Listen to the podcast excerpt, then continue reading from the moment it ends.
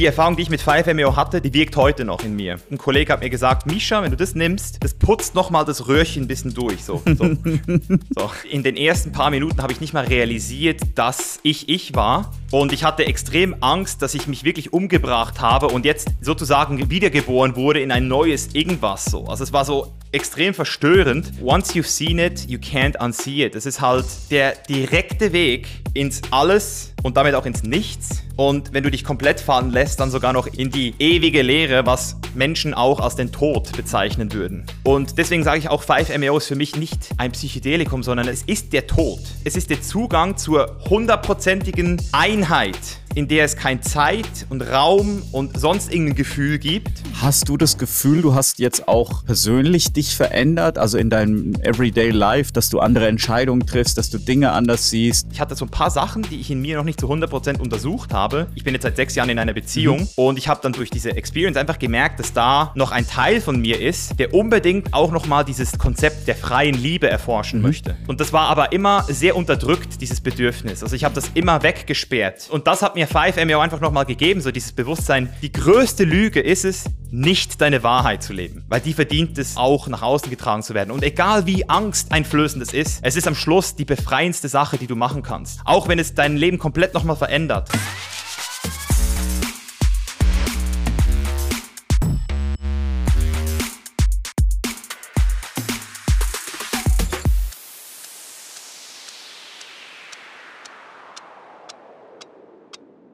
Du bist Mischa Janitz, du bist Natural Bodybuilding Champion, YouTuber, Coach und Autor des Buchs The Chainless Life. Du hast einen Auftritt in der Netflix-Doku Game Changers. Außerdem bist du Weltreisender und seit 2016 permanent auf Reisen. Du bist aber gerade dabei, dich in Thailand niederzulassen, und zwar auf Kopangan und möchtest da was aufbauen. Worum geht's denn da eigentlich? Was ist da deine Vision? Hm. Also erstmal danke, Sven, dass ich hier sein darf. Freut mich sehr für die Einladung. Danke dir, danke fürs Kommen. Und es ist auch lustig so zu hören, so du bist Natural Bodybuilding Champion. Das war ja vor fünf Jahren und immer wieder, wenn ich so damit konfrontiert werde, denke ich so, bin ich das wirklich? Es ist so, du, ist schon so weit weg, Mann. Du siehst immer noch ziemlich danach ja. aus, würde ich sagen. Ja, das, also ich muss ganz ehrlich sagen, Alter, das verwundert mich auch, weil ich trainiere ja aktuell wirklich nicht mehr viel. Also der Fokus ist Priorität drei oder vier ist es jetzt. Das heißt, drei Trainings pro Woche gönne ich mir noch, aber sehr kurze Trainings und ja, die Masse ist loyal. Nach zwölf Jahren Training. Geil. Sehr loyal, ja. Ja, zu deiner Frage. Hm, was mache ich hier? Ich glaube, ich bin jetzt 30 geworden und ich glaube, es beginnt ein neuer Lebensabschnitt in meinem Leben, so gefühlt. Ähm, nicht mal, weil ich jetzt hier sesshaft werde, sondern einfach, weil ich auch wieder neue Werte für mich entdecke, gerade so. Also mehr Werte, die auch wieder so ein bisschen in dieses ähm, Stabile reingehen. Mhm. Also das heißt, ich habe jetzt sechs Jahre lang die Welt entdeckt und habe wirklich sehr viel gesehen. Also man erzählt ja heutzutage viel von Reisen. Ja. Aber für mich war Reisen nicht so dieses, ich gehe in den Urlaub, in ein teures Hotel und gehe dann dort sozusagen von Ort zu Ort, sondern für mich war Reisen auch mal so ein bisschen underground, mal so gucken, hey, was geht da so ab und wie fühle ich mich auch nach ein paar Monaten an einem Ort und ich bin jetzt an so vielen Orten gewesen und jedes Mal, wenn ich an Kopangan denke, schlägt mein Herz einfach höher. Und das hat sich auch dieses Mal jetzt wieder bestätigt. Äh, ich hatte so ein bisschen Bangen. Ich habe auch meine Reise aus Berlin nach Kopangan auf YouTube dokumentiert. Für all die, die das interessiert, mal zu sehen, wie das aktuell auch ist. Und Thailand ist ja auch nicht ganz unstreng. Ja. Also letztes Jahr, du warst ja auch in Tulum, da musstest du ja nicht mal einen PCR-Test nee. haben. Ähm, und das war jetzt in Thailand schon um einiges anstrengender.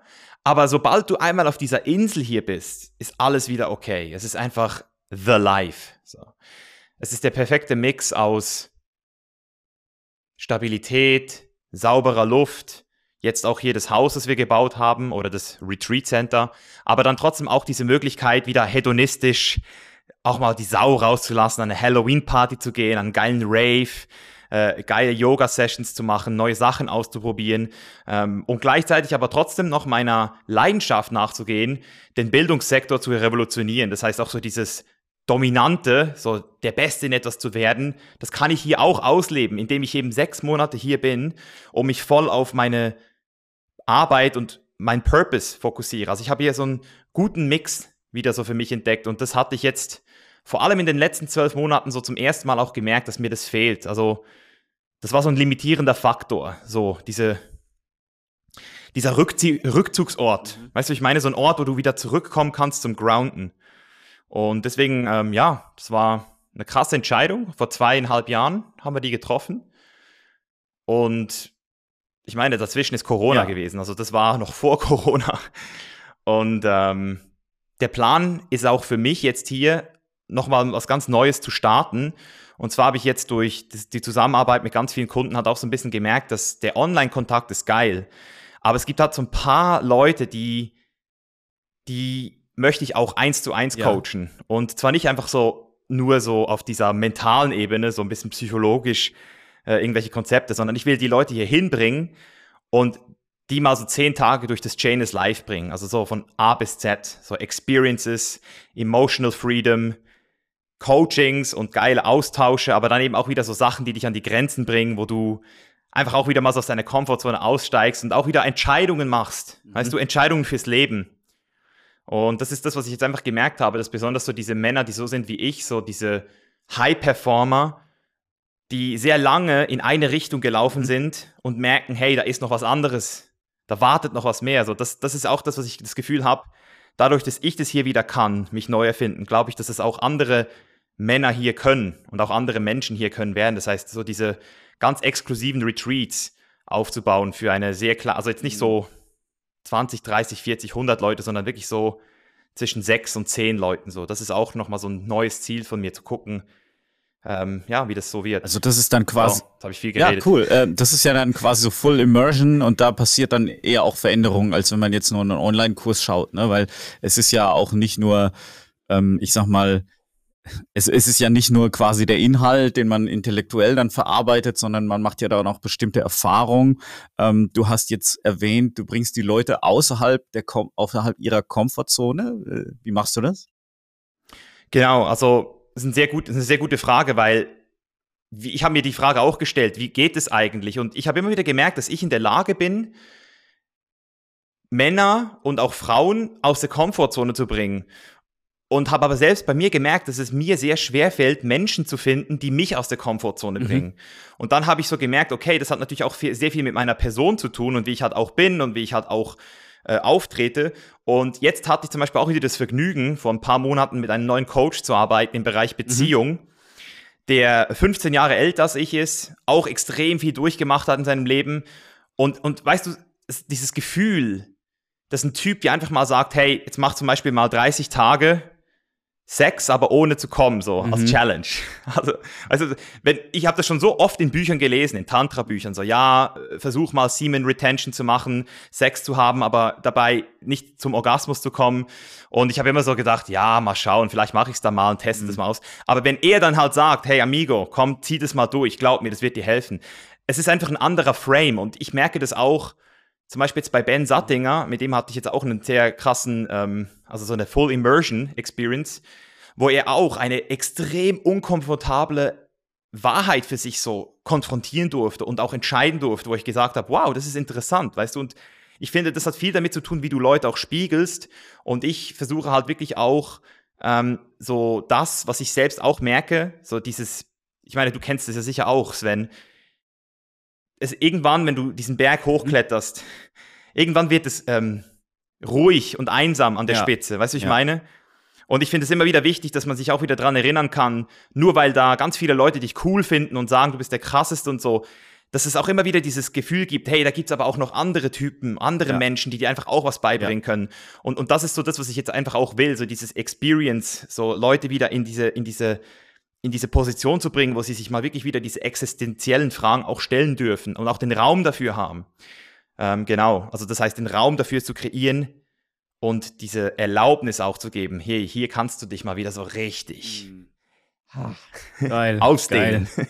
wenn du das willst. Ich, also ein, ein Teil, also viele Leute, die äh, diese Dinge machen, ähm, die nutzen ja auch psychedelische Substanzen, um aus der Komfortzone rauszukommen.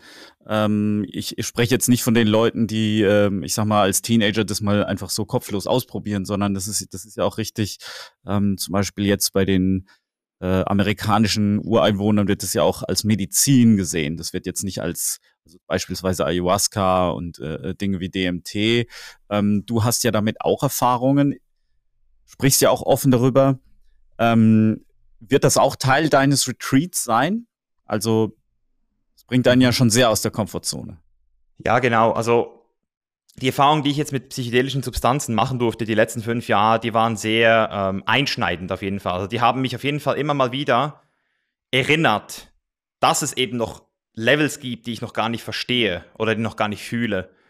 Das heißt, ähm, besonders für Männer und Frauen, die sehr in ihrer maskulinen Rolle sind, mhm die diese Kontrolle sehr mögen, können psychedelische Substanzen so eine Art Switch sein, um wirklich mal loslassen zu müssen, fast schon. Ähm, das heißt, es kann, wenn man es wirklich auch will und es wirklich auch ähm, darauf ab darauf abzielt, das zu machen, so, dann kann, können psychedelische Substanzen dich sehr schnell mit einer Wahrheit und einer unangenehmen mhm. Wahrheit auch konfrontieren. Aber ich habe auch schon das Gegenteil erlebt. Ich habe auch schon gesehen, dass es Menschen gibt, die sich mit diesen Substanzen ähm, zuballern, auch an mhm. Retreats, mhm. auch mit Ayahuasca und wirklich eine Woche später wieder genau an dem gleichen Punkt sind, weil sie es einfach nicht integrieren. Das heißt, wir haben besonders bei diesen Substanzen so eine extrem mystische Experience, mhm. die sich extrem bedeutungsvoll anfühlt. Aber sobald diese Substanz nicht mehr in deinem Körper ist, ist es deine Aufgabe, damit jetzt was zu tun. Ja. Und das ist so das, was ich halt immer wieder sehe, dass das nicht passiert oft, also wirklich sehr oft, dass es dann eben dazu führt, dass man nochmal in einen Retreat geht, nochmal versucht, etwas zu heilen mhm. und Heilung dann schon fast sowieso die Lebensaufgabe wird. Und da bin ich halt sehr zwiegespalten, was ich den Leuten da sage. Also grundsätzlich bin ich auch ein sehr großer Fan davon, mit diesen Substanzen zu arbeiten. Mhm aber ähm, immer nur dann, wenn ich auch einfach auch merke, das ist der limitierende Faktor. Also zum Beispiel ein Blindspot mhm. ähm, oder was wir jetzt vorhin angesprochen haben, so dieses Ego, das so groß geworden ist, dass es mal einfach eine Pflanze braucht oder sagen wir mal so ein unerklärliches, ungreifbares Phänomen braucht, zum realisieren, wie klein wir eigentlich ja. sind. Das heißt, es gibt auf jeden Fall gute Gründe für Psychedelics, aber nur wenn man sie erstens mal mit den richtigen Intentionen konsumiert, mit der richtigen Vorbereitung und dann eben auch danach die Sachen, die passieren, auch wieder ankert. Mhm. Also dieses Anchoring, das ist auch eine Technik, mit der ich arbeite, dass diese, dass diese, dass diese ähm, Phänomene, wie man es wirklich sagen kann, diese Sachen, die da passieren, dass man die auch irgendwie wieder in die richtige Welt oder so ins normale Bewusstsein bringen kann und immer wieder daran festhalten kann, wieder merken kann, ah, schau mal, hier habe ich mich wieder selbst verarscht, jetzt habe ich mich wieder selbst getäuscht, jetzt habe ich mir wieder diese Story erzählt. Jetzt bin ich wieder zu ähm, cocky geworden oder zu ähm, größenwahnsinnig so. Oder jetzt habe ich wieder die Menschen, die ich am meisten liebe, einfach vernachlässigt. Mhm. So. Das ist halt auch so das Ding. Also ich, ich, das ist so mein größter Punkt, warum ich immer mal wieder gerne eine sehr große Dosis, zum Beispiel LSD, mhm. konsumiere, mhm. weil sie mich einfach immer wieder mit meinem Herzen konfrontiert. Also in die Liebe mhm. bringt und ich dort so realisiere, Mann, Misha, so, du bist schon hart zu dir selbst.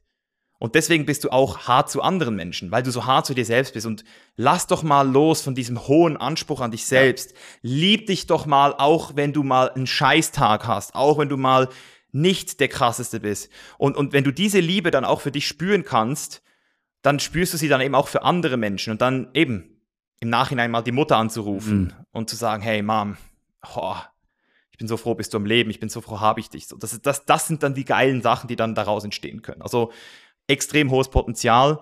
Und ja, auch, auch natürlich, wenn man einfach auch mal so ein bisschen spaßmäßig trippen will in kleineren Dosen. Mhm.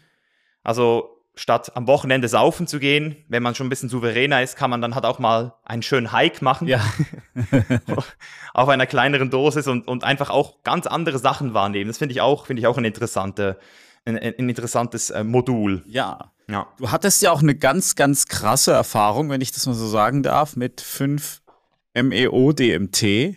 Das ist ja im Prinzip das krasseste Psychedelikum, das es überhaupt gibt.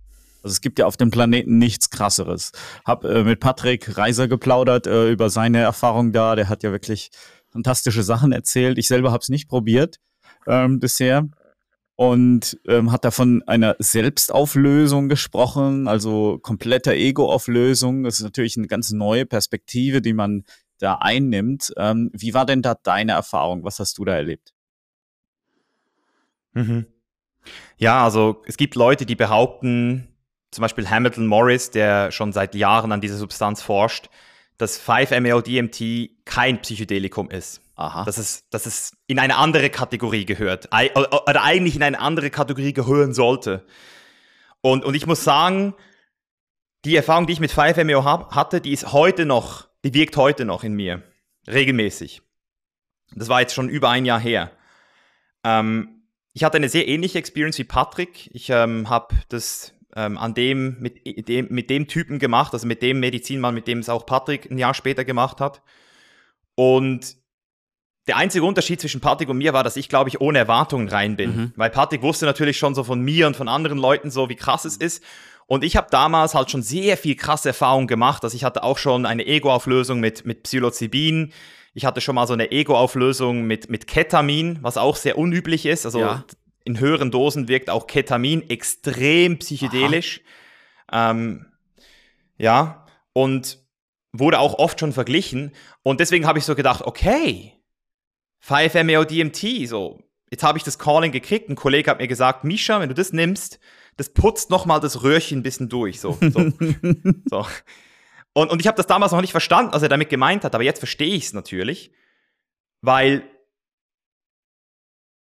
ja, einmal, äh, once you've seen it, you can't unsee it. Das ist halt der direkte Weg ins Alles und damit auch ins Nichts und wenn du dich komplett fallen lässt, dann sogar noch in die Leere, in die ewige Leere, was Menschen auch als den Tod bezeichnen würden. Also, damit will ich sagen, wenn jemand schon mal mit LSD oder mit einer psychedelischen Substanz in sehr hohen Dosierungen eine Ich-Auflösung hatte, dann kann die zwar auch angsteinflößend gewesen sein, aber am Ende des Tages war es halt immer nur noch, es war, es war trotzdem eine Ego-Auflösung. Mhm. Und deswegen sage ich auch 5-MeO ist für mich nicht ein Psychedelikum, sondern es ist es ist der, also, also es ist der Tod. Mhm. So, es, ist die, es ist der Zugang zur hundertprozentigen Einheit, in, des, in der es kein Zeit und Raum und sonst irgendein Gefühl gibt. Und das Krasse ist, wenn du diesen Durchbruch erlebst, also wenn du den Durchbruch hast, kommst du zurück mit dem Bewusstsein, was Leben ist. Zum ersten Mal. Also was Tod ist und was Leben ist. Also diese Dualität. Und, und das ist, deswegen hat der Kollege auch von diesem Röhrchen, das sich durchputzt, mhm. ähm, gesprochen. Also du hast danach so wie ein Zugang, der einfach da ist. Der ist einfach da danach und du kannst ihn nicht mehr leugnen. Weißt du? Das heißt, für mich, ich hätte mich immer schon, ich, ich, ich würde mich nicht als Atheist bezeichnen, mhm. aber ein Agnostiker, würde ja. ich jetzt mal sagen. Und ich bin immer noch, ich bin immer noch eher so dass ich sage, am Schluss weiß ich jetzt trotzdem nicht, was genau nach dem Tod ist, weil es niemand weiß. Also ich, aber, aber das, dieses Gefühl, dieses Bewusstsein, was ich mittlerweile übrigens auch einfach so im nüchternen Zustand wieder ähm, aktivieren kann, dieses, dieses, dieses, diese, diese Dualität, dieses, ich dehne mich aus und ich komme auch wieder rein. Also diese Liebe oder dieses Chaos, dieses, oh, so dieses, diese Angst mhm. auch, wenn man, wenn man ich, ich, ich kann zum Beispiel auch jetzt besser verstehen, warum Leute manchmal Angst haben, sich zu verlieben. Ah. Weil wenn du, wenn du dich, wenn du dich verliebst, dann fühlt sich nämlich auch ein bisschen so an, wie du verlierst dich selbst in der Liebe. Sie ist zu, sie ist zu, weißt du, Liebe ist ja extrem, also wenn du, wenn du es zulassen kannst, ist es wunderschön, ja. aber wenn du, wenn du wieder stehst und Angst kriegst, dann kannst du eben auch wieder so dieses Gefühl geben von, du verlierst die Kontrolle. Und, und so fühlt sich ein bisschen an, so, du wirst einfach komplett in die Liebe gesprengt. Mhm. Und irgendwann kommt die Substanz dann so an einen Punkt, wo sie sagt, okay, jetzt genug Liebe und dann, boom, weißt du, so wie beim e Urknall, ballert sie dich wieder zurück ins Leben und du wirst wieder geboren. Aha. Also aus dem, aus dem Alles wirst du wieder etwas. Okay. Und, und das war für mich so die, also das war so angsteinflößend. Diese, die, also deswegen sage ich, es ist auch so mit einem leichten Trauma verbunden. Deswegen empfehle ich diese Substanz einfach auch niemandem ja. pauschal. Ich sage einfach, jeder, der das will, soll das probieren. Ich bereue es nicht, dass ich es gemacht habe. Ob ich es nochmal mache, weiß ich nicht. Aber es ist halt so diese Wiedergeburt, so habe ich es bezeichnet, also diese Wiedergeburt und ist einfach eine unglaubliche humbling Experience, zu wissen oder zu erfahren, was diese du also Non-Dualität ist, von denen immer diese ganzen spirituellen Leute gesprochen mhm. haben. So dieses Eins, alle ist, alles ist eins. So, ja, da haben wir alles schon mal gehört und man kann es man kann es intellektuell versuchen zu verstehen und das macht irgendwo auch Sinn, weil am Ende des Tages sind wir alle Energie und ja, Quantenphysik und so. Aber wenn du halt mal wirklich in dieser Unendlichkeit warst, ja, also. Wie lange warst du in der Unendlichkeit? Ja. Wie, wie lange hat, okay, es gibt kein Zeitgefühl, aber als du aufgewacht bist, hast du dann irgendwie ein Gefühl gehabt? Also hast du irgendwie wissen können, okay, ich war jetzt fünf Minuten da drin oder einen Tag oder zehn Tage oder wie, wie war das?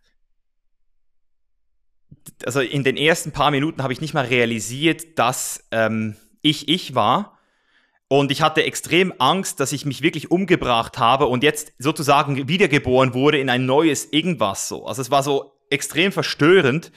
Und ich musste dann auch zuerst mal wieder klarkommen auf meinen Körper, so im Sinne von Scheiß, ich bin hier in einem Körper mhm. drin, so dieses Atmen, auch hier wieder, oder diese Dualität. Einatmen, ausatmen. So dieses, so. Es gibt auch viele Leute, die bei 5MEO ähm, vergessen zu atmen. Also du kannst dabei nicht sterben, aber es ist dann zum Teil sehr ähm, wichtig, dass auch eine Person, mit der du das machst, dich dann auch wieder anfasst, damit du wieder daran mhm. im Körper, damit der Körper wenigstens wieder weiß, so dass du wieder atmest. Das ist, weil es so oder Unendlichkeit ist ja so krass, weil unend die Frage, wie lange warst du dort?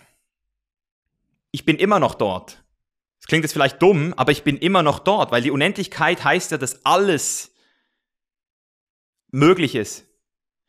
Also zum ersten Mal habe ich auch realisiert, dass das ewige Leben genau das gleiche ist wie der Tod. Weil ewiges Leben ist ja die Unendlichkeit, die nicht durchgespielt werden kann. Also du kannst es mit dem Verstand gar nicht greifen. Also die Unendlichkeit ist nicht greifbar mit dem Verstand.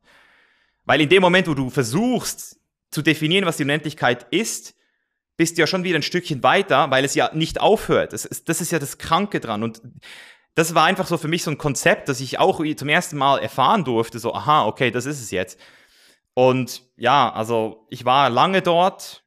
Ich bin vielleicht immer noch dort. Ich sage auch manchmal so, ich bin dort wirklich gestorben. Mhm. Also das, das, das war auch eine Realität, oder? Wenn du, wenn du die Unendlichkeit anschaust, dann ist ja alles schon mal passiert. Ja. Also alles. Das heißt, es ist, auch jetzt kannst du sterben, auch morgen gibt es eine Realität in der Unendlichkeit, in der du morgen gestorben Also das ist völlig crazy eigentlich so von der Zusammensetzung her. Und ich bin überhaupt nicht so, also ich bin überhaupt nicht drauf hängen geblieben, das ist das Schöne. Also ich, ich lebe ein ganz normales Leben, äh, ganz bewusst. Ich habe ähm, ein paar Sachen, ein paar neue so Bewusstseinsströme jetzt dazu gekriegt, aber es ist nicht so, dass ich dadurch jetzt irgendwie ähm, eben irgendwie die, eine Psychose habe mhm. fürs Leben oder so, oder dass ich jetzt irgendwie leide drunter. Aber deswegen will ich einfach nochmal so für jeden, der das jetzt gehört hat, so klarstellen, so hey, das ist einfach nicht so ein Trip. Ja. So, das ist wirklich, are you ready to die? So. Krass.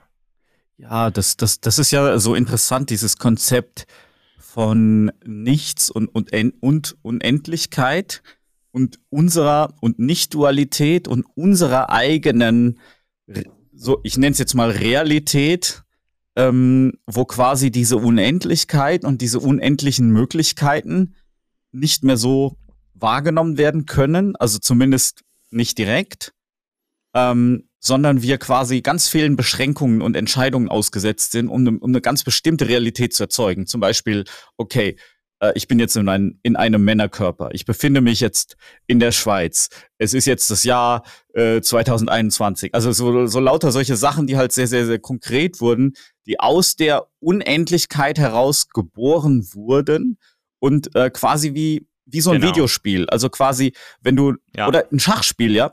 Das, das Schachspiel, okay, du definierst dann bestimmte äh, Männchen, Figürchen, äh, Bauer, König, Dame, Springer etc. etc. Und du hast nur dieses Schachbrett, auf dem du dich bewegen darfst und du darfst nur das tun und wir haben hier die Schwerkraft und etc. etc. Und diese Unendlichkeit hingegen, die ist quasi genau das Gegenteil, die aber gar nicht gar nicht greifbar ist oder auch wahrscheinlich nicht erklärbar. Nur wahrscheinlich, wenn, wenn du halt irgendwie einfach nichts mehr also irgendwie hast du aber doch als Bewusstsein dieses, diese Unendlichkeit wahrgenommen und diese Grenzenlosigkeit, nicht wahr? Ähm, hast du das immer noch aus mhm. so einer mhm. Art Ego-Perspektive wahrnehmen können oder wusstest du überhaupt noch, wer du bist oder dass es dich mal gab? Äh, oder, oder war das auch, war die Erinnerung an, was du jetzt hier bist, Misha, war das auch weg? Es war alles weg. Es war alles weg. Also es ist so dieses, es ist so dieses, ähm, du kommst in dieses Licht, so, Nahtoderfahrung kann man das auch bezeichnen, so dieses Licht kommt und dieses Licht ist wunderschön, so, du hast das Gefühl, oh, wow, es ist das Licht hier und aber nach diesem Licht kommt irgendwann eben dann auch so dieses, wenn du dich noch, also das, das Einzige, was ich mich noch erinnern kann, ist, dass noch eine Stimme irgendwo mal gesagt hat, wenn du jetzt noch, wenn du dich jetzt noch krasser gehen lässt, dann verreckst du wirklich so. Echt? Das war, glaube ich, so die letzte Message, die mein, äh, die mein Ego mir noch gesendet hat. So, hey, wenn du jetzt noch mehr loslässt, Misha. Äh, ich weiß nicht, warum ich diese Angst auch hab, weil das ist ja wirklich auch eine reale Angst und die hat, glaube ich, auch Patrick gesagt, dass das auch bei ja. ihm so war.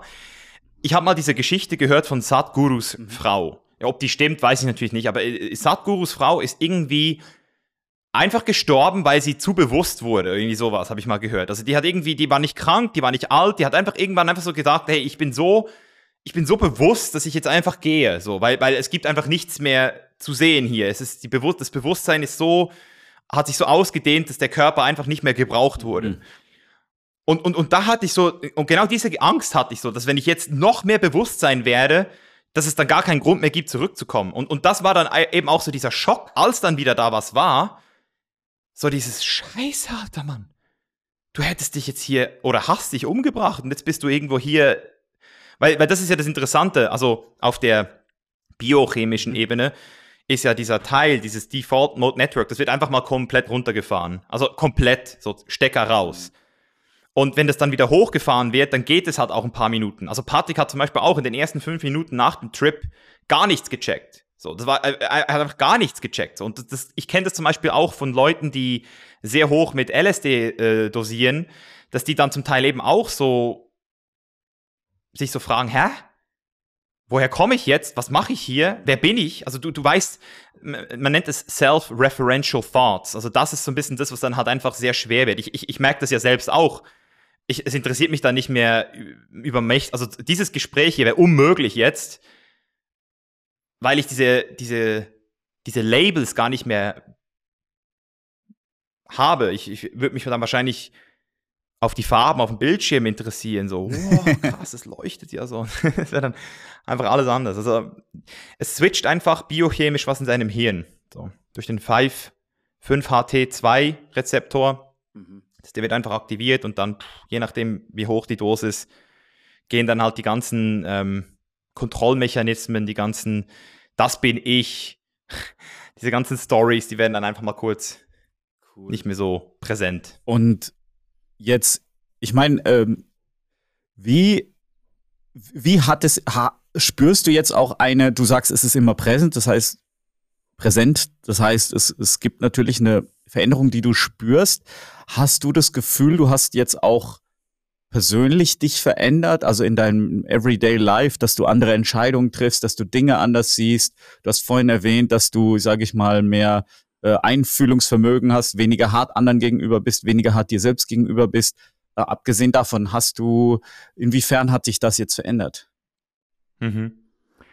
Also ich würde nicht sagen, dass es jetzt zu jeder Sekunde präsent ist. Also das wäre übertrieben. Es ist eher so, dass es immer wieder so Momente gibt, wo was schon so wie ein Flashback entsteht, wo ich wieder so in diesem Moment drin bin und realisiere, so, wow, krass, so. Ähm, also eben so wieder von dieser Dualität in die Non-Dualität, ganz kurz so, aber nur so für zwei, drei Sekunden. Ähm, was danach passiert ist, ist halt, dass ich nochmal wirklich das Leben nochmal viel härter an den Eiern gepackt habe. Also so im Allgemeinen habe ich nochmal viel weniger, ich, ich, ich meine, mein ganzes Mentoring baut ja darauf auf, zu handeln, weil du Angst hast. Mhm. Also die meisten Menschen sagen, ich habe Angst, deswegen mache ich es nicht. Ja. Und dann gibt es ein paar, die sagen, okay, ich mach's trotz der Angst. Und ich gehe noch einen Schritt weiter und sage, du tust es, weil du Angst hast. Also genau, wenn du merkst, dass du Angst hast, gehst du genau da rein. Ja. So. Und das habe ich schon immer so versucht, auch meinen, meinen ähm, Klienten beizubringen, ähm, weil dort einfach das größte Potenzial ist. Ähm, aber was, was natürlich klar ist, jeder Coach, jeder Mentor, jeder Mensch hat einen Bias gegenüber sich selbst. Das heißt, seine eigenen Ängste, die tiefsten Ängste zu konfrontieren, das ist halt nicht einfach. Und ich hatte ein paar Ängste, die ich, ähm, also was heißt Ängste? Ich hatte so ein paar Sachen, die ich in mir noch nicht zu 100% untersucht habe. Und eine davon war zum Beispiel, dass ich ähm, gemerkt habe, dass ich, ich bin jetzt seit sechs Jahren in einer Beziehung mhm. und ich habe dann durch, die, ähm, durch diese Experience einfach gemerkt, dass da noch ein Teil von mir ist, der unbedingt auch nochmal dieses, dieses Konzept der freien Liebe erforschen mhm. möchte. Also eine Beziehung, eine Liebesbeziehung auch mit einer anderen Frau zu führen, während ich in einer Liebesbeziehung mit einer, mit meiner jetzigen Frau bin. Und, und das war aber immer sehr unterdrückt, dieses Bedürfnis. Also ich habe das immer weggesperrt und mich so ein bisschen mit dieser Story begnügt, ja, Männer. Also das war auch so ein bisschen so die Abmachung, die ich mit meiner Freundin hatte, weil ich ihr schon immer gesagt habe, dass ich sehr offen bin und, und mir vorstellen kann, auch mal ja, etwas mit einer anderen Frau zu haben, aber natürlich nie auf dieser emotionalen Ebene, mhm. also emotional exklusiv. Ja. Und ich habe das aber immer wieder, immer wieder durch, durch die letzten Jahre gemerkt, dass das gar nicht das ist, was ich wollte. Also ich wusste es eigentlich, aber eigentlich auch nicht. Das heißt, ich habe immer so, ja, mir so gedacht, ich bin halt ein Mann und Mann will manchmal vielleicht auch ein Abenteuer. Mhm. Aber ich wollte das gar nicht. Das, es, es, war gar, es war nicht mal der Sex, es war das Emotionale, was ich wollte. So. Und, und das habe ich dann, ja, das habe ich dann der Serena auch gestanden, also meiner, äh, meiner Verlobten, mhm. so im Sinne von Schatz. Und, und weißt du, diese Angst, das ist ja so dieses, sie kann mich jetzt verlassen. So, ja. Sie könnte dich jetzt verlassen. Und wir hatten auch, weil es dann auch zu einer solchen Situation gekommen ist in Tulum, hatten wir dann auch über sechs Monate eine extrem herausfordernde Zeit zusammen, wo sie und ich uns nochmal komplett neu kennenlernen durften. Und jetzt auch unsere Beziehung auf neuen Werten aufgebaut haben. Und jetzt bin ich an dem Punkt, wo Serena und ich offiziell sagen können, hey, wir möchten das Ganze für uns ausprobieren. Also ich gebe es natürlich auch ihr ja, ja. frei, das auszuprobieren. Das ist natürlich immer die Kehrseite der Medaille, wo viele Männer ähm, Angst kriegen, die sagen so, ich will das für mich, aber meine Frau sollte das nicht machen. Und ich habe halt schon immer gesagt, hey, es muss fair bleiben und wir können es uns beide erlauben. Und das war jetzt für mich so es war, es, es, ich sage nicht, dass ich das, dass ich jetzt schon weiß, wie das wird und ob ich das wirklich will. Ich weiß nur, dass ich es jetzt auf jeden Fall, das Universum weiß es jetzt. Okay. Also es ist so, es ist jetzt draußen im Universum, es ist nicht mehr in mir drin verschlossen. So, und das war halt noch eins dieser Bedürfnisse, das ich halt für mich behalten habe. So, und, und das ist für mich so dieses, dieses, dieses, diese Definition von Selbstliebe ist so, es ist sehr einfach, sich zu lieben für all die Sachen, auf die man stolz ist und die ja. man mag. So im Sinne von, boah, ich liebe mich, wenn ich gute äh, Leistung mache, wenn ich, wenn ich Performance abliefere, dann liebe ich mich. Aber wenn ich da mal nicht so gut drauf bin oder irgendwie eine komische Phase habe, dann ist es schon schwerer. Und ich habe das alles in den letzten Jahren sehr krass, also ich bin wirklich, ich bin fest davon überzeugt gewesen, hey, ich bin voll in der Selbstliebe. Aber das Ding ist eben für diese zwei Prozent, also, oder für dieses eine Prozent, Misha, Dafür habe ich mich eben nicht geliebt, weil sonst hätte ich es ja geteilt, sonst hätte ich es ja hochgebracht und gesagt, hey, das bin ich. Und, und das hat mir 5M einfach nochmal gegeben, so dieses Bewusstsein, die Wahrheit. Also so die größte Lüge ist es, nicht deine Wahrheit zu leben. Mhm. Und das kann sich jeder jetzt einmal einfach sacken lassen, so. Meine Freunde, es ist die größte Lüge deines Lebens, wenn du nicht nach deiner Wahrheit lebst. Weil die verdient es, einfach auch nach außen getragen zu werden. Und egal wie angsteinflößend es ist, es ist am Schluss die befreiendste Sache, die du machen kannst. Mhm. Auch wenn es dein Leben komplett nochmal verändert. Du lebst in deiner Wahrheit und das ist einfach auch mathematisch gesehen der beste, mhm. der, der beste Move, weil jede Gleichung, die nicht aufgeht, die, die, das ist so wie ein Fehler in der Matrix. Das, das führt dann unterbewusst, und das habe ich zum Beispiel in meiner Beziehung auch festgestellt, wenn du dir, wenn du gewisse Sachen nicht teilst, mhm. selbst wenn es nur kleine Sachen sind, dann irgendwo verändert es etwas in deiner Beziehung, dass du zum Teil dann Sachen ähm, zurückhältst. Mhm. und dann auch emotional leicht abgeschnitten wirst, weil du ja dann eben nicht mehr 100% der Verbindung hast mit einer Person, weil du ja das Gefühl hast, hey, diese Verbindung hier ist cool, aber die Verbindung ist nicht cool. Also da, da geht so wie so ein Transfer verloren, so ein Informationstransfer. Und was dann auch passiert ist, ist, dass du anfängst, deine negativen Emotionen zum Teil, also deine Wut oder also deine Unsicherheit auf, auf deinen Partner zu projizieren. Mhm. Und, und das sind halt so Dynamiken, die nur dann vermieden werden können, wenn sich beide committen, die mikroskopische Wahrheit auch zu teilen miteinander. Und das war für mich so, dadurch, dass ich jetzt weiß, wir sind alles eins, mhm. wusste ich halt so, jede Lüge belastet am Ende des Tages irgendwo das Feld, mhm. wenn man so will. Und deswegen gibt es jetzt einfach keine Lügen mehr so. Also okay. auch diese, diese kleinen mhm. Lügen, so diese, die man denkt, so, die sind eigentlich gar nicht so schlimm. Die gibt es jetzt auch nicht mehr. Ja. Wo machst du denn, wo ziehst du denn die Grenze zwischen etwas, wo du sagst, okay, das bin ich, das möchte ich so, weil und, und das ist jetzt einfach nur ein Wunsch, den ich mir irgendwie eingeredet habe. Ähm, weil ich sag mal, ja, also ich kenne viele Männer, die natürlich sehr viele Frauen haben, aber ich habe bei manchen so das Gefühl, dass es vor allen Dingen ums Ego geht. Das ist da, also die, die reden nicht so wie du, dass es quasi so eine Art innere Wahrheit ist, sondern da habe ich einfach nur das Gefühl, dass die, sage ich mal, für ihr Ego wieder einen Strich mehr in der Liste machen wollen. Ähm, und es ist ja auch so verführerisch. Weißt du, ich könnte jetzt auch zum Beispiel sagen, ja, ähm, ich, ich sag ganz ehrlich, ich, ähm, ich esse Low Carb und ähm, ich habe jeden Tag so voll Lust auf Carbs, gebe ich ganz ehrlich zu, aber es tut mir irgendwie nicht gut, deswegen mache ich es nicht.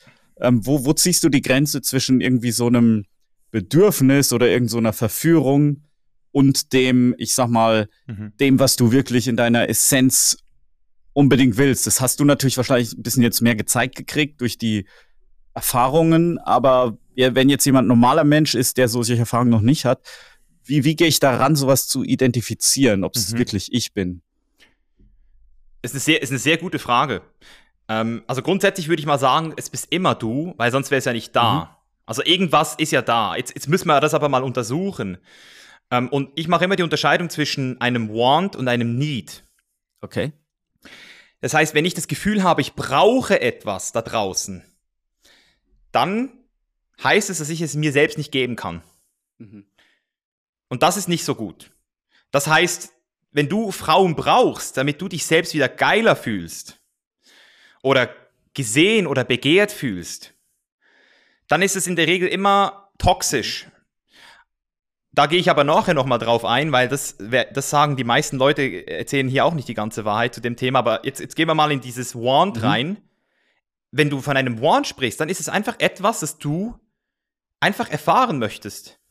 Und, und, und das Interessante ist ja, dass wir so konditioniert sind, dass es gewisse Sachen gibt, die komplett okay sind zu erfahren und andere nicht. Also wenn ich jetzt zum Beispiel sage, ich möchte irgendwann einen Sohn, dann würden alle sagen, oh, du hast Vater. Ja, weil es halt einfach, ange es ist halt einfach konditioniert, dass es okay ist, so Kinder zu haben.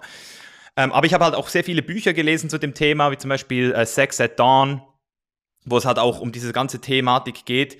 Und dort wird halt einfach auch klar, dass es halt schon auch noch nicht so lange so ist, wie es jetzt ist. Also wir haben schon eine sehr starke Konditionierung in diesem Bereich und ich will jetzt hier auch gar niemanden irgendwie unsicher machen. Das muss jeder für sich selbst rausfinden. Aber ich habe einfach für mich gemerkt, ja, da gibt es einfach Teile, die möchte ich noch über mich ähm, selbst entdecken. Und, und das ist zum Beispiel etwas, was ich mit meiner Freundin auch sagen kann. Ich, ich weiß, dass meine Freundin so die krasseste Frau ist. Und ich mit ihr dieses Leben verbringen will. Weil sie einfach so das perfekte Gegenstück zu meiner Energie ist. Aber dadurch, dass sie so eine extrem feminine Frau ist und ich dadurch so eine extrem maskuline Rolle einnehmen darf mit ihr, ist es manchmal, ich sag dir Sven, auch extrem entspannend und schön, wenn es mal eine Frau gibt, die diesen Part für dich auch mal übernehmen kann wo du dann mal wieder auf dem Beifahrersessel sitzen darfst, die dir sagt, hey, komm, ich habe was organisiert für dich, let's go. Mm. So. Und, und dir dann einfach auch mal wieder was zeigt. Und das fand ich zum Beispiel sehr schön, so in mir auch eine, eine passive Seite entdecken zu dürfen. So, ah, da ist noch dieser Mischa, der es auch geil findet, mal, ähm, dass jemand mal was für ihn organisiert. Mm. Auch die Kontrolle mal abgeben zu dürfen, so. Ähm, das heißt, da muss jeder für sich selbst auch immer fragen, und jetzt kommen wir dann wieder zu diesem Need, ist dieses Want, also das, was ich will, gibt mir das mehr zurück, als es mich kostet? Das ist eigentlich die einzig wichtige Frage. Das heißt, wenn du in einer Beziehung bist und deine Frau sagt, ich werde, die, ich werde mich scheiden lassen und deine Ki ich werde die Kinder mitnehmen, wenn du dich selbst ausprobierst, dann wirst du vielleicht sagen, hm, okay, vielleicht mache ich das jetzt nicht. So, lohnt sich vielleicht nicht, so dieses ganze, diese ganze Konsequenzen hier in Kauf zu nehmen, nur weil ich irgendwas experiencen will. Aber wenn du zum Beispiel in einer Beziehung bist, die noch, also die, sage ich jetzt mal, noch nicht so festgelegt ja. ist und du auch das Gefühl hast, hey, ich, ich und, und das ist auch das Interessante, Serenia hat erst dann wirklich verstanden, was läuft, als ich mir selbst sicher über mich war. Als ich selbst noch gezweifelt habe, ob ich das will, hat sie das überhaupt nicht geil gefunden. Da hat sie auch gesagt, hm, es kann sein, dass ich dann weg bin. Aber als ich gesagt habe, als ich ihr in die Augen geguckt habe und gesagt habe, Schatz, du bist die Frau meines Lebens und ich werde immer mit dir am Start sein. Aber da ist einfach dieser Teil in mir, der entdeckt werden möchte. Und dann hat sie es zum ersten Mal gecheckt. Weißt du, so als die sichere Basis auch da war, auch in mir, also autosuggestiv, dass ich sozusagen auch autosuggestiv souverän genug war, zu sagen, das bin ich. Und natürlich hätte sie auch Nein sagen können. Aber das ist ja das Krasse am Leben. Mhm. Veränderung ist immer da. Und wie Sadhguru gesagt hat, if, you're, if, if you resist change, you resist life. Ähm, also das ist schon mal so das Ding. Ähm, ich möchte jetzt aber trotzdem nochmal an all die sprechen, die das Gefühl haben, hey, wir dürfen ja auch nie was Dummes mhm. machen. Das habe ich auch für mich untersucht. So dieses, hey, es gibt doch so ein paar Sachen, die, also so dieses Needy, so dieses Toxische. Ja. Oder so dieses Schlechte, so das, was alle, die immer sagen, so ja, äh, geh nicht mehr trinken. Also ich, ich, ich trinke jetzt seit zehn Jahren keinen Alkohol ja. mehr oder seit zwölf, weil ich es nicht will. Ähm, ich esse seit sieben Jahren kein Fleisch mehr und bin vegan, weil ich es wirklich mhm. will. Das heißt, dort habe ich so überhaupt keine Probleme. Aber ich, ich, ich habe einen Teil in mir entdeckt und ich nenne das den Schatten, meinen Schatten. Weißt du was, Sven? Der liebt das Drama. Der liebt das Drama irgendwie. Der möchte so richtig lebendig sich manchmal ja. fühlen. So, der will eigentlich so dieses Lebendige, aber gleichzeitig kriegt er dann auch immer dieses Drama mit. Und, und das ist so ein Teil in mir, den kann ich jetzt ignorieren und so tun, als wäre der nicht da. Und dann wird er mir immer folgen und ich werde ihn nie sehen. Und ich werde immer wieder komische Ergebnisse kreieren und mir dann wieder sagen, Mann, wie konnte mir das wieder passieren? Warum immer mir? So, ich hatte das zum Beispiel auch in Geschäftsbeziehungen, dass ich immer wieder das Gefühl hatte, irgendwas läuft falsch in meinen Geschäftsbeziehungen. Und ich habe immer abgestritten, dass es einen Teil in mir gab, der eher dunkel war. Und erst als ich gesagt habe, ah, scheiße, da bist du. So, da bist, da ist dieser kleine, da ist dieser kleine Teil, der Schatten, und der will auch gehört werden. Und der will auch an den Tisch, so wenn wir jetzt mal so einen Tisch nehmen, eine Kreistafel, der will auch mitreden können. Und wenn du dem auch, wenn du dich dem auch mhm. zuwidmest, diesem kleinen Needy, also eben dem, dem man eigentlich nicht zugeben möchte, dass man ja. ihn hat, der auch mal was braucht, der es einfach mal geil findet, ähm, geil, also eben so bei mir ist es so dieses, ähm, ich finde es ultra geil, manchmal einfach mit einer Frau in eine Kommunikation zu gehen, ohne irgendwas Sexuelles ja. und einfach so dieses, dieses, dieses Katz-und-Maus-Spiel, so dieses Tänzchen zu spielen. Und zwar einfach, weil ich es geil, ich es richtig geil finde, so dieses Gefühl, gewollt zu werden. Und, und jetzt kann ich, dadurch, dass ich diesen Teil jetzt zugeben kann in mir, hat er gar keinen Einfluss mehr auf mich. Das heißt, jetzt kann ich ihn, jetzt kann ich ihn ähm, immer wieder so erinnern, so, hey, schau mal, da bist du ja, okay, cool ähm, alright, mal schauen. Und, und ich habe viel mehr Bewusstsein für ihn. Aber wenn ich immer, also als ich immer versucht habe, so zu tun, als wäre ich perfekt, als wäre ich Mr. Perfect, habe ich dann immer irgendwie, ist es dann immer irgendwie passiert und im Nachhinein nicht so, oh shit, jetzt ist es mir schon wieder passiert, so was Blödes, weißt du? Mhm. Und das ist halt so für mich so auch eine ganz wichtige Message an jeden. Und da musst du auch keine Psychedelics dafür nehmen, da musst du nur eine Person haben, die äh, dich durchschauen darf oder durchschauen ja. kann und einfach auch ähm, dir die Erlaubnis gibt, einfach auch mal ein Schwein zu sein, ein Biest zu sein, ein Arschloch zu sein oder manchmal auch einfach ein kleines, ähm, ja, so, so, so ein kleines Kind. Mhm. So, weißt du, das ist ja manchmal auch, es ist ja nur so dieses Kindisch in dir, was raus will. Und wenn du zu erwachsen wirst, dann verlierst du den Zugang zu diesen Teilen in dir und dann sitzt du nur noch allein am Tisch und hast das Gefühl, da gibt es niemand mehr. Das ist dich. super interessant, dass du das sagst mit dem Kind, weil da denke ich öfters drüber. Ähm, einer der wichtigen Unterschiede, finde ich, zwischen Kindern und Erwachsenen ist, dass sich Kinder über ich sag mal, Kleinigkeiten viel mehr freuen können als Erwachsene. Die Vorfreude ist viel größer und die Freude ist viel größer, wenn dann mal was Cooles passiert. Während auch ich jetzt bei mir als Erwachsener beobachte, also ich habe einen großen kindlichen Teil in mir, dass ich irgendwie, keine Ahnung, wenn ich ein neues iPhone kriege oder wenn ich jetzt irgendwie dass ich selbst sowas gemacht habe, wie irgendwie eine lange Wanderung geschafft habe, wo ich gedacht habe, ah, das ist mir zu weit oder das, das schaffe ich nicht. Äh, da freue ich mich wie ein kleines Kind. Und dann, das ist aber meistens so bei irgendwelchen unwichtigen Kleinigkeiten, gar nicht mal mehr so sehr bei ähm, großen Sachen, wie wenn ich mir, ähm, ja, keine Ahnung, ein neues großes Haus kaufe oder sowas. Das ist dann so, es ist so ein bisschen unwirklich für mich noch. Ich finde es ja sehr wichtig, sich das innere Kind zu behalten, weil Kinder können sich wirklich über kleine Dinge freuen. Kinder können, äh, sage ich mal, naiv und furchtlos an Dinge herangehen, während du als Erwachsener ja doch mehr, sage ich mal, ähm, dich kontrollieren musst, irgendein gewisses Bild, das du gar nicht unbedingt bist, nach außen hin zeigen musst, weil du bist in einer ganz anderen Rolle. Du bist zum Beispiel ähm, ein Geschäftsmann, wenn ich mal von mir spreche, oder du bist äh, ein, ein Elternteil oder sowas, äh, wo du halt eben auch dich ein Stück weit entfernen musst von deinem inneren Kind. Ähm, während ich das als Kind so schön finde, so, so unbeschwert, naiv, einfach mal irgendeinen Scheißdreck machen zu können, mhm. ähm, ohne dafür verurteilt äh, zu werden. Ähm, wie, wie ist das bei dir? Wie lebst du dein inneres Kind aus? Ja, ist eine sehr geile Frage. Also das, was ich auch auf jeden Fall nochmal unterstreichen kann, ist so dieses Thema Rollen. Ähm, mhm. Also ich habe ja auch gewisse Rollen. Wie zum Beispiel jetzt bin ich ähm, der Podcast-Gast Misha, der irgendwie über sein Leben spricht. Ähm, und ich muss sagen, ich, mir gefällt diese Rolle sehr, weil sie sehr nah an dem ist, was ich wirklich bin. So, also ich muss, mhm. ich kann hier eigentlich so gut wie alles teilen und das ist schön. Ähm, aber ich habe zum Beispiel auch Rollen, die ich mittlerweile nicht mehr so gerne spiele. Wie zum Beispiel die Rolle eben des irgendwie perfekten, was auch immer, äh, Influencers oder was auch immer, so, wo ich einfach mhm. das Gefühl habe, nein, das bin ich nicht. Und, und das ist auch das, was jeder verstehen darf. Wir alle spielen Rollen und die Frage, die wir uns eher stellen müssen, ist nicht so, wie kann ich keine Rolle mehr spielen, sondern welche Rollen spiele ich gerne? Also welche Verantwortung übernehme ich gerne? Welche Erwartungen erfülle ich gerne? Und, und so kann jeder für sich auch seine Rollen so ein bisschen für sich nochmal untersuchen.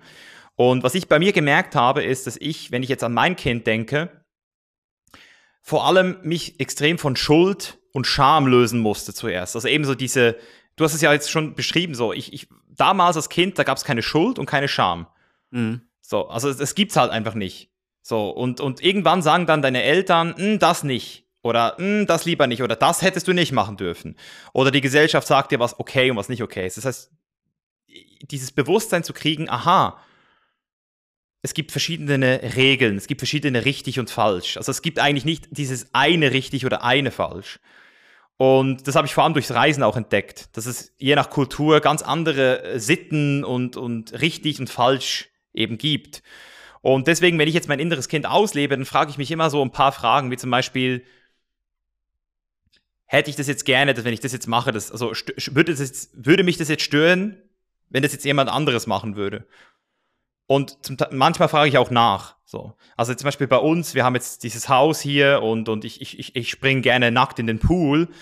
Aber es war mir jetzt zum Beispiel schon wichtig, dass die Leute, die hier mit uns jetzt sind, dass die halt, ey, ich so, hey, habt ihr ein Problem, wenn ich jetzt hier nackt in den Pool springe? Ist das irgendwie für euch ein Problem? Und wenn die halt Nein sagen, dann sage ich, okay, cool.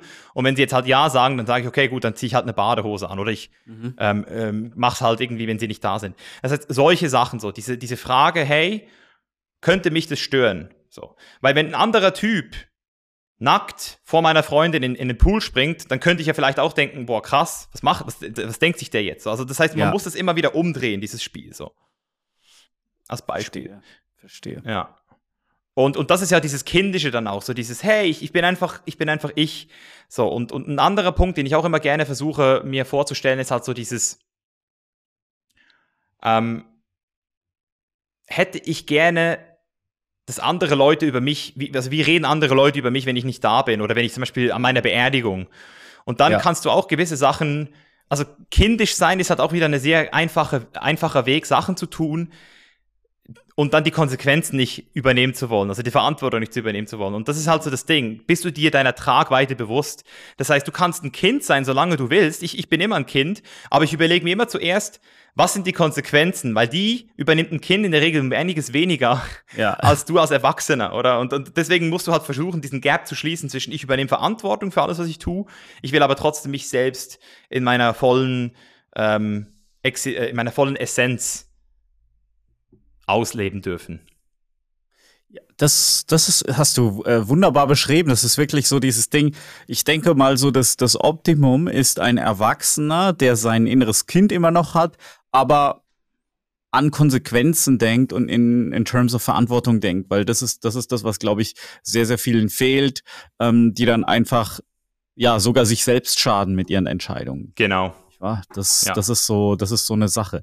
Ähm, Jetzt, jetzt nochmal zurück zu deinem Haus. Ich finde das echt ganz, ganz krass. Was, was machst du da genau für ein Projekt? Also ist das jetzt ein Mehrfamilienhaus und, und wird dann ein Retreat Center, wo man dann quasi äh, Misch, Mischas Retreat oder, oder wie, wie kann ich mir das vorstellen? Was baust du da? Mhm. Also ähm, die Grundidee war in erster Linie mal die Immobilie, also auf der geilsten Insel der Welt eine Immobilie zu besitzen, die ähm, sich wirklich also die man einfach nicht vergleichen kann mit irgendeiner anderen Immobilie, so von der View mhm. her und einfach so von der, von der, also auf Thailand gibt es, also jedenfalls auf Kopangan, auf Koh Samui gibt es, glaube ich, und auf Phuket gibt es wahrscheinlich noch um einiges krassere Villen. Aber auf Kopangan ist es mit Abstand oder auf jeden Fall eine der krassesten, wenn nicht die krasseste Villa vom mhm. Ausbaustandard her. Und ich habe die Villa damals zusammen mit Ben Sattinger gekauft. Ja. der ähm, ja auch ziemlich gut erfolgreich ist mit seinem Online-Trainer-Lizenz. Und wir haben damals halt einfach damals noch nicht dieses Kapital gehabt, so eine Villa alleine zu kaufen. Mhm. Und haben gesagt, hey, komm, wir kaufen sie zusammen, dann können wir beide unsere Workations hier machen. Für digitale Nomaden, die das äh, noch nicht mhm. kennen, dieses Wort Workation ist halt, man trifft sich und arbeitet und lebt zusammen. Ähm, und wir können auch, ähm, und, also ich kann dann auch meine Retreats machen, wir können unsere Familie hier in die Urlaub einladen. Und das war so der Ursprungsgedanke. Und als dann Covid gekommen ist, ist dann die Villa vor uns, die wir gekauft haben, also die, die wirklich an der Klippe ist, die ähm, 1200 Quadratmeter war, die ist dann, ähm, die konnten die halt nicht verkaufen. Die haben halt gemerkt, hey, jetzt aktuell kauft niemand was. Und dann haben sie uns die für den gleichen Quadratmeterpreis wie die andere gegeben. Das heißt, wir haben dann so einen Upgrade oh. gemacht. Ja, und das war halt ultra geil. Und, und für mich ist es jetzt so der Ort, wo ich auf jeden Fall mich committed habe, die nächsten fünf Jahre was aufzubauen. Sechs mhm. Monate im Jahr hier zu leben, also auch nicht nonstop, das könnte ich gar nicht, aber sechs Monate im Jahr. Und in der anderen Zeit vermieten wir sie halt ähm, an Leute, die Masterminds machen möchten, an Leute aus meinem Netzwerk und mhm. vielleicht auch noch auf Airbnb, wenn wir das Gefühl haben, das Klientel passt, weil ja, also ich will jetzt nicht jeden hier in die Villa lassen. Also ich habe auch schon sehr sch schlechte Erfahrungen gemacht mit, mit, solchen, mit solchen Rentals oder habe auch schon gehört von Leuten, was da passieren kann, da Leute Party machen oder so. Ja. Ja, ja, klar. Da, da weißt du ja nie, wenn du da reinlässt, reinlässt und äh, dann, wenn sie irgendwas verwüstet haben, ist es ja hinterher schwierig, dann Geld einzutreiben bei Leuten, die eh nur am Rumreisen sind oder so. Ähm, mhm. Ziemlich schwierig. Wie, was, also jetzt, jetzt interessiert mich doch auch mal sehr, was ich dir schon immer mal fragen wollte, ist, du, du bist ja konstant auf Reisen. Also ich reise auch relativ viel. Ich bin aber dann immer so an eher ähnlichen Orten wie Miami, Mexiko, Tulum, vor Corona auch Thailand, da war ich immer zweimal im Jahr äh, auf Phuket ähm, zum Thai-Boxen und solche Sachen. Ähm, aber wie, wie, wie, was hat dich denn dazu bewegt, so viel zu reisen? Weil du bist ja irgendwie so in 20 Ländern pro Jahr, habe ich mal gehört. Wie, ja, wie kamst das, du das waren die Extremzeiten, ja, jetzt auch nicht mehr. Mhm.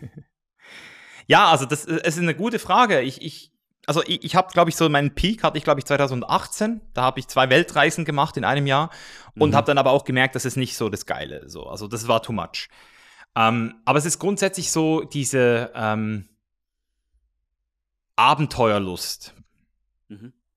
Weil jedes Mal, wenn ich in einem neuen Land bin, das ist ja eben auch wieder das, was ich vorhin gesagt habe, in einer Beziehung. Also jeder Mensch spiegelt dich ja anders und, und du entdeckst wieder neue Teile in dir. Und, und so finde ich, es, ist es auch mit Kulturen. Also gewisse Kulturen bringen was ganz anderes in dir heraus. Und das geht eben nur, wenn du nicht Urlaub machst, sondern wirklich reisen gehst. Das heißt, du bleib, ja. bist wirklich vor Ort ich bin zum Beispiel in, in Medellin und in, in Panama bin ich in die Sprachschule, habe dort Kaffee-Exkurse ähm, gemacht, habe dort irgendwelche Weihnachtsbusse ähm, rumgefahren. Also ich habe einfach, einfach so dieses Land, diese, diese Länder ganz anders kennengelernt, als jetzt nur mhm. irgendwie so ein bisschen vor Ort zu sein und zu arbeiten. Und, und da habe ich zum Beispiel einfach gemerkt, boah, sobald ich Spanisch spreche, sobald ich in dieser, in dieser, in, in dieser Kultur bin, fühle ich mich um einiges gelassener. Also ich bin, ich habe einfach so einen Teil in mir, weil damals war ich zum Beispiel noch so voll so Fitness, Hustlen und, und alles ist mhm. ernst. Und irgendwann habe ich so gemerkt, hey, schau mal, das Leben ist ja gar nicht so, so ernst. Ich kann ja auch wie die äh, La Pura Vida, oder? Wie in Costa Rica mhm. so und auch etwas Neues in mir entdecken. Und das fand ich sehr schön. Ähm, was ich zum Beispiel in Bali und in Thailand so ein bisschen in mir entdeckt habe, ist so meine spirituelle Ruhe in mir, auch so dieses, dieses mhm. Respektvolle. Also ich war Einige würden mir unterstellen, ich war lange nicht so respektvoll immer. Und mhm. ich finde so die Thais und auch die Balinesen, die haben so eine sehr respektvoll, also dieses buddhistische, so sehr respektvoll. Ja. Das habe ich extrem genossen, so diese Zeit. Ähm, in Amerika habe ich auch ganz krasse, in Amerika habe ich so dieses Schnelllebige ähm, mhm. kennengelernt, zum Beispiel, also durch meine Freundin, die auch aus Los Angeles ist. Ich nehme es jetzt auch niemandem mehr persönlich, wenn ein Amerikaner dir sagt, hey, yo, let's, let's hang out und du weißt einfach genau, nein, ihr werdet nicht miteinander abhängen. Ja, die ja. sagen das einfach so, weil sie es in dem Moment halt cool finden, den Idee. Mhm. Aber das ist, ich, das ist, nicht wie ein Deutscher, der da sagt, ja komm, jetzt machen wir plan was direkt in den ja, Kalender rein. das heißt, das heißt da, dadurch habe ich einfach, also ich, ich, bin, ich bin fast schon so ein bisschen süchtig geworden nach diesen neuen Eindrücken, nach diesen neuen Datensätzen. Also, so würde ich es bezeichnen. Es ist so wie ein neuer Datensatz. Erfahrung, ist viel multidimensionaler als, als Wissen, das du kognitiv aufsaugst.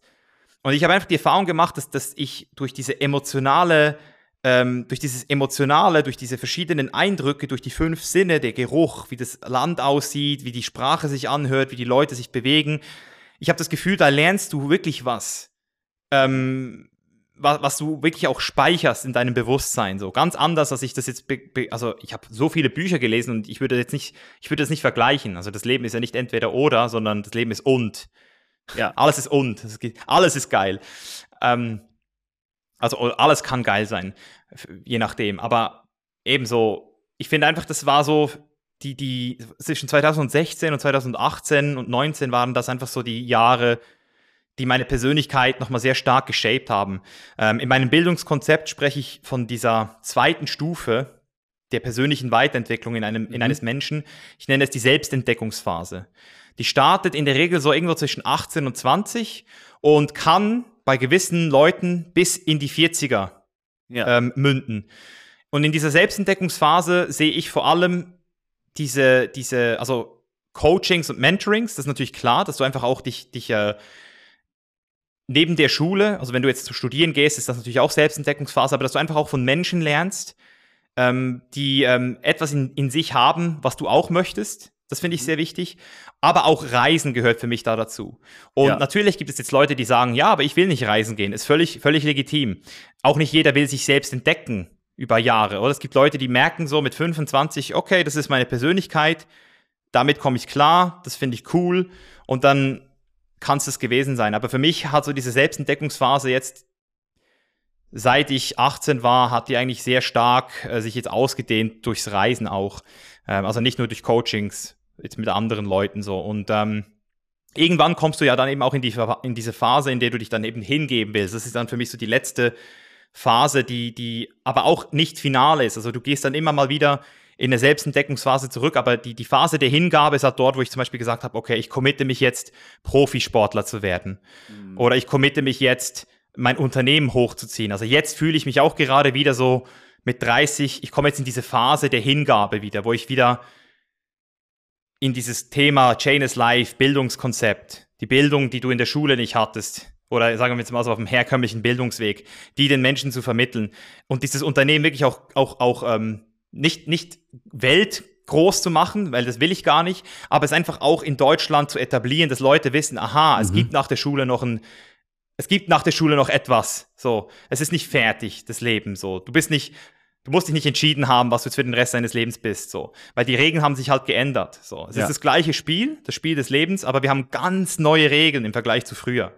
Und das will ich halt, ähm, da gebe ich mich jetzt wieder hin und, und investiere auch wieder Zeit, um etwas wachsen zu lassen. Und vielleicht, ja, in ein paar Jahren, wenn ich dann mit Kindern in Kontakt komme, also wenn das ein Thema wird, würde ich mir dann vielleicht nochmal eingestehen, vielleicht nochmal ein Jahr zu reisen jetzt so. Weißt du, so das letzte Jahr mhm. nochmal reisen zu gehen und nochmal so richtig auszukosten und dann auch wieder in die Hingabe zu gehen. Also je älter man wird, desto weniger muss man diese Selbstentdeckungsphasen äh, machen. Aber selbst wenn du 60 bist und die Kinder dann wieder aus dem Haus sind, entsteht dann wieder eine Selbstentdeckungsphase, weißt du, wo du mit deinem Partner ja. auf einer ganz neuen Ebene dich wieder kennenlernen darfst.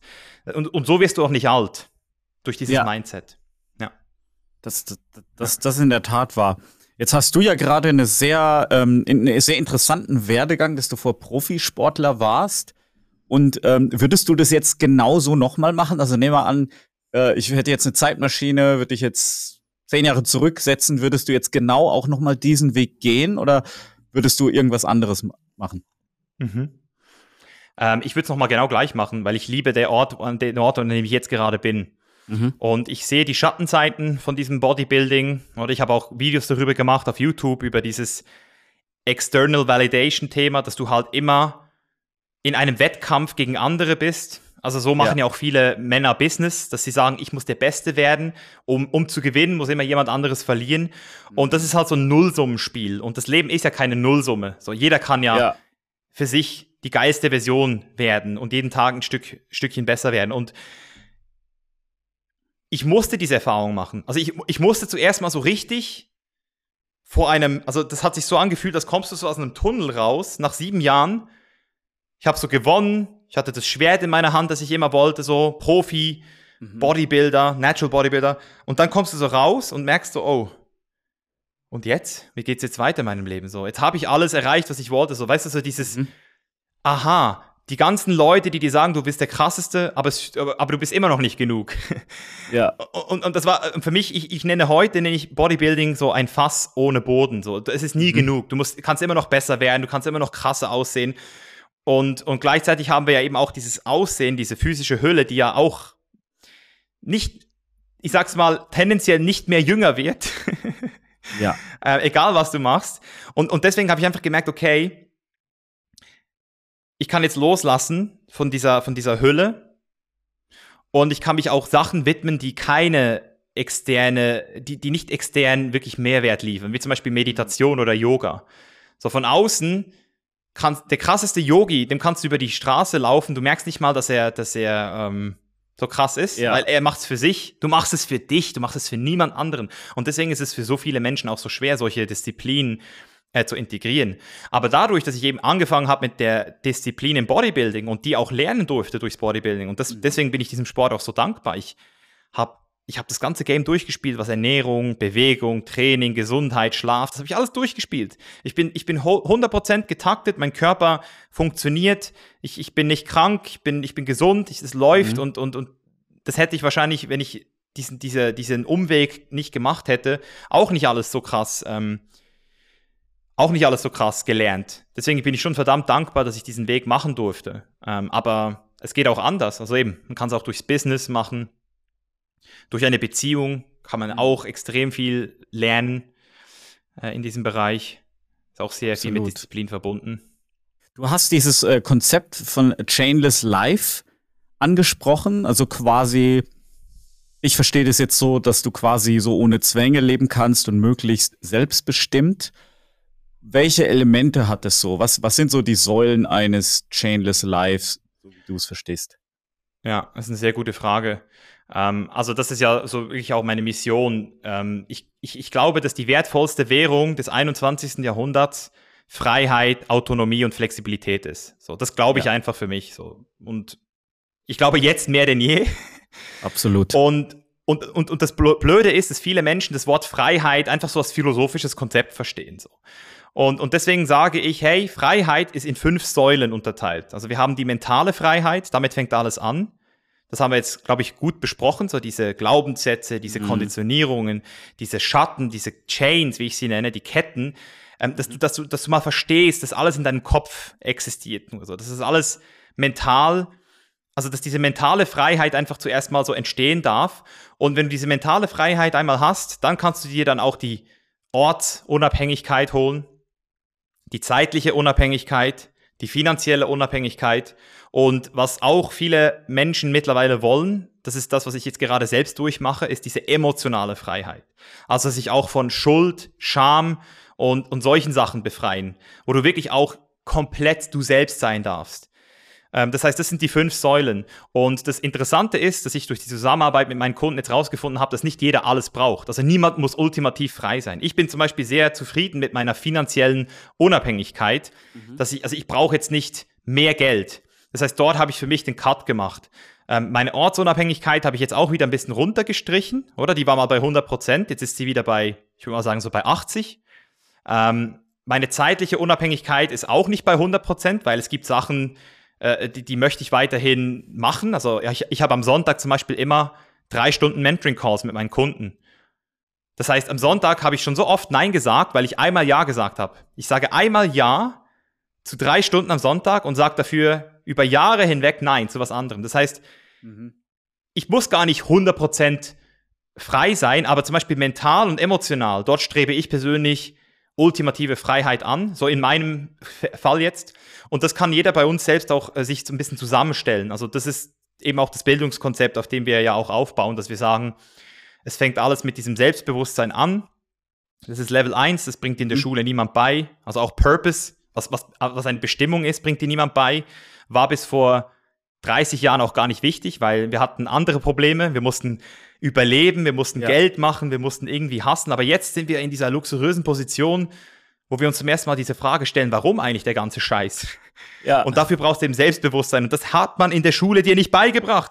Und das war auch bei mir so, diese, diese, ich habe mich damals so geärgert, dass ich das Gefühl hatte, Mann, ich war jetzt neun Jahre in der Schule und, und jetzt muss ich irgendwie mich entscheiden für einen Job. So, jetzt, jetzt muss ich das schon wissen. Und das heißt, mhm. das versuchen wir halt, da, da fangen wir mit den Leuten in der Regel an. Und die, die schon ein bisschen weiter sind, die lernen dann zum Beispiel einen weiteren wichtigen Skill, den, den du wahrscheinlich auch krass haben musst bei deinem Business. Und zwar dieses Selbstmanagement. Mhm. So, weißt du, sich selbst führen zu können. Ja. So, das, oh, und, und, und, das Schwerste überhaupt. Auch für mich. Yeah. Scheiße. Ja. Ja, sich selbst ein Projektmanagement Tool zu haben, täglich sein, mit seinem Kalender in Verbindung zu stehen und, und dann auch zu verstehen, dass genau das dich in den Flow bringt. Ja. Weil die, das bringt dich in den Flow, wenn du weißt, was du gerade nicht tust. Und du weißt, dass du gerade die wichtigste Sache machst in deinem Tag. so. Absolut. Ja. Und äh, auch irgendwie, also ich finde, ich finde Selbstmanagement, auch ich, selbst in meiner Position, finde es sau schwierig, weil du hast so viele, gerade wenn du, sag ich mal, der Boss bist, dann hast du ja für gerade je nachdem wie ehrlich du zu dir selber bist, hast du du findest für jede mögliche Aktivität einen guten Grund und kannst ja. sagen, hey, Moment, also ähm, äh, ein Beispiel, so, ne, ich, ähm, ich muss mich jetzt ausruhen, weil das ist wichtig, weil ich muss ja energetisch sein später. Oder ähm, nee, ich, ich mache das jetzt nicht fertig, weil jetzt ist was anderes, was noch wichtiger ist und ich entscheide jetzt, dass es wichtiger ist, etc., etc., etc. Während wenn du jetzt, sage ich mal, äh, nicht der Boss bist, dann, dann hast du es ein bisschen leichter, weil dann hast du nicht so viele Entscheidungsmöglichkeiten. Genau. Je mehr Entscheidungsmöglichkeiten du hast, desto, desto schwieriger wird's dann. Äh, und also bei mir ist es so, das Schwierigste ist für mich, früh ins Bett zu gehen, sage ich ganz ehrlich. Das ist, mhm. das ist unglaublich schwer, weil ich muss dann, ich bin abends nicht immer müde, also ich bin am nächsten Tag ziemlich erledigt, wenn ich nicht früh ins Bett gehe. Das ja. ist leider so. Aber ähm, wenn ich dann anfange, zum Beispiel Kaffee zu trinken, über den nächsten Tag dann, dann werde ich tendenziell, gehe ich dann noch später ins Bett am nächsten Tag. Und das, ist mega schwer und, und da, da muss man sich wirklich zusammenreißen. Ja, und genau dort helfen wir solchen Menschen, auch wie dir, genau das zu, für sich zu definieren, weil es hat am Ende des Tages nur mit Prioritäten zu tun, Sven. Ja. So habe ich es für mich rausgefunden. Und ich habe jeden Tag Sachen in meinem Trello-Board, die ich wahrscheinlich nicht mache, aber ich, ich habe kein schlechtes Gefühl, weil ich weiß, was meine Priorität ist, und zwar, dass ich am Abend frühzeitig ins Bett gehe und ich noch mit meiner Freundin Zeit verbringen kann. Mm. So, weil, weil, weil, weil meine Beziehung ist, immer, ist das, es gibt ja mehrere Lebensbereiche und irgendwie haben wir so das Gefühl in der westlichen Welt, dass es eigentlich nur das Karriere, Geld, ja. Erfolg, so. Aber hey, Familie, Freundschaften, Beziehung, Spiritualität, Gesundheit, Spaß, Reisen. Hey, du musst für dich einfach mal diese komplette Fülle des Lebens greifen können und dich dann eben auch entscheiden, was ist dir jetzt gerade wichtig. Und ich, ich, ich kenne, also das, was du jetzt gerade gesagt hast, das war bis vor zwei Jahren mein größtes Problem. Also das habe auch nicht ich gemacht, dieses Coaching bei uns. Das, das hat der mhm. äh, Geschäftsführer von The Chain is Live gemacht, weil er einfach gemerkt hat, dass ich es sonst nicht schaffen werde. und, und ich habe dann gesagt, hey, das ist so krass, das müssen wir eigentlich auch unseren Mitarbeitern ähm, geben, damit die auch effizienter werden und mehr erreichen in weniger Zeit und eben auch wirklich äh, happy sind, weil die glücklichen Mitarbeiter sind die besten Mitarbeiter, das, das weißt du ja auch. Ja. Und, und genau, das war für uns auch, auch so diese Realisierung, dass nachdem man ich kenne so viele Leute, die haben so ein krasses Why und Purpose und sind voll bewusst, sind zum Teil auch schon spirituell, aber versagen dann auf dieser Selbstmanagement-Ebene immer total. Also kacken immer ab. Und, und ich, ich ja auch. Und deswegen ist es bei uns so die zweite große Stufe unseres Bildungskonzepts. Auch das hat man in der Schule einfach nicht gelernt, leider. Also das müsste ja. heute eigentlich schon lange, eigentlich schon lange da sein, aber es, man hat es man hat's uns leider nicht beigebracht. Und, und dann auf der dritten Stufe kommt dann auch das Thema Intimität und Beziehungen ins Spiel. Mhm. Das ist dort, wo ich jetzt auch gerade ein neues ähm, Konzept entwerfe. Ähm, wir machen auch so ähm, Retreats mit unseren ähm, Kunden in, in Portugal, wo wir auch solche Elemente einfügen, also so dieses Intime, dieses sich öffnen und, und eben auch so Schattenarbeit und auch mit Psychedelics, äh, da einfach mhm. auch nochmal eine Stufe tiefer zu kommen. Dann auf, auf Level 4 ist dann das Thema finanzielle Intelligenz. Das lernt man in der Schule auch nicht. Nee. Ähm, also da habe ich auch so viel Geld ver, ver, ver, verprasst, weil ich einfach nicht wusste, wie der Markt funktioniert, so äh, wie unsere Weltwirtschaft funktioniert, mhm. was, was ein ETF ist. Was, ich, ich rede jetzt nicht von ganz, also eben du bist jetzt schon so krass. Es geht um die Leute, die einfach ihr Geld auf einem Konto liegen lassen, ihr ja. Spartes. So, weißt, um die geht es mir. Und, und da habe ich halt auch zehn Jahre lang jetzt so hart verkackt. Und deswegen haben wir das jetzt auch ins Bildungskonzept integriert. Und genau, und auf oberster Stufe, das ist dann sehr individuell, das nenne ich die Stufe der Selbstverwirklichung. Das mhm. heißt, dort bauen wir halt individuelle ähm, Kurse für Sachen, wo wir sehen, ähm, die braucht man im 21. Jahrhundert auch. Was wir jetzt zum Beispiel gemacht haben, ist so dieses Thema Ethical Sales. Weil ich so das Gefühl mhm. habe, immer mehr Leute wollen sich selbstständig machen, wollen ihre ähm, Dienstleistungen auch verkaufen, aber ähm, haben immer nur diese schmierigen Verkäufer im Kopf. So dieses, ja. ich, ich, ich verkaufe dir was, ich drück, ich drück was ab, so. Und ich will es halt auf ethischer Weise, ich will, ich will den Leuten zeigen, dass, wie, wie, auch bei uns, also jeder, der sich bei uns schon mal beworben hat, weiß, bei uns gibt's kein Hard Selling, so. Ich, ich drehe dir nichts auf, ich, mhm. ich mache das ethisch, ich bring dich zu einer Kaufentscheidung oder nicht. Das ist mir am Ende des Tages Latte, so. Du musst es für dich wissen. Mhm. Aber ich zeig dir halt alles auf, so. Und, und das ist halt auch zum Beispiel so ein Skill, den ich einfach auch finde, dass wird heutzutage immer wichtiger. Also auch meine eigene Schwester habe ich jetzt in dieses Coaching geschickt, weil sie jetzt eben auch äh, merkt, dass sie mit 30 Jahren langsam ähm, so die Schnauze voll hat von diesem Verkaufen in einem Laden. So, die arbeitet halt in einem Laden in der Schweiz mhm. als Detailhandel. So habe ich ja auch angefangen und die will halt auch ja sich jetzt ortsunabhängig machen und ein bisschen flexibler sein. Es muss ja nicht mal sein, dass du so reist wie ich. So, also Ortsunabhängigkeit ja. entsteht ja auch schon dadurch, dass du dass du einfach, dass du einfach nicht mehr zur Arbeit musst, physisch. So, das ist ja, ja auch schon eine Erleichterung. Genau. Ja, und dass du halt auch die Arbeit machen kannst, die du willst, wo du willst. So diese, diese genau. Geschichten. Ja, cool. Ja, das, das sind echt ganz tolle Informationen. Jetzt zum Abschluss würde ich dich noch gern fragen, was ist so dein größter Tipp für jemanden, der, sage ich mal, in einem Job ist, damit nicht so glücklich ist, sich ein bisschen mehr selbst verwirklichen möchte und selbstbestimmter leben möchte, was ist so die Nummer eins, die er oder sie beachten sollte? Hm, wow. Ähm, die Nummer eins. Ähm, ich würde mal sagen, dass es ganz wichtig ist, dass wir mal festhalten, dass der Job nicht nur aus dem Job besteht, sondern auch aus dem Wertekonstrukt. Mhm in dieser Position. Das heißt, ich mache jetzt ein Beispiel. Wir haben Kunden, die kommen zu uns, die sagen, ich bin unglücklich in meinem Job. Und wir finden dann heraus, dass die Tätigkeit an sich total ihr Ding ist, mhm. aber sie machen es für die falsche Company. Mhm.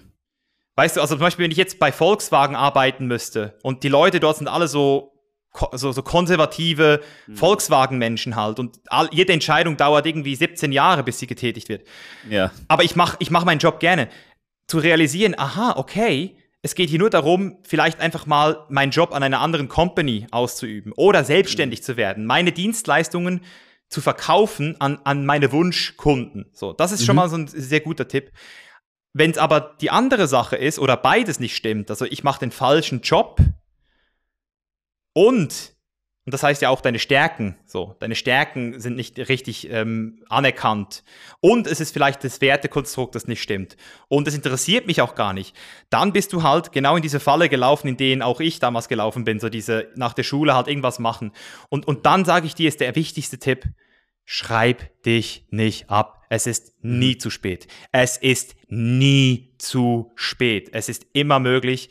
Wir haben Typen, die kommen mit 45, mit 50 zu uns und die entscheiden sich um und die machen ihr Ding. Also auch mit 50, selbst mit, mit 55 oder 60, hey, wenn du, wenn du dich neu erfinden willst, neu entdecken willst, es startet immer jetzt. So, das ist mein wichtigster Tipp. So. Also nochmal Werte, Stärken, Interessen. Einfach mal analysieren. Was ist dir wichtig? Was kann ich gut? Was interessiert mich? Wofür brenne ich? Was möchte ich in Zukunft in dieser Welt vielleicht noch mehr sehen? Und eine ganz wichtige Frage, die sich viel zu wenig Leute stellen, wenn es um das Thema Purpose geht und Bestimmung und Leidenschaft. Wofür möchte ich leiden? Wofür möchte ich auch mal leiden? Weil das, es ist immer einfach, sich ein schönes Leben auszumalen. Ja.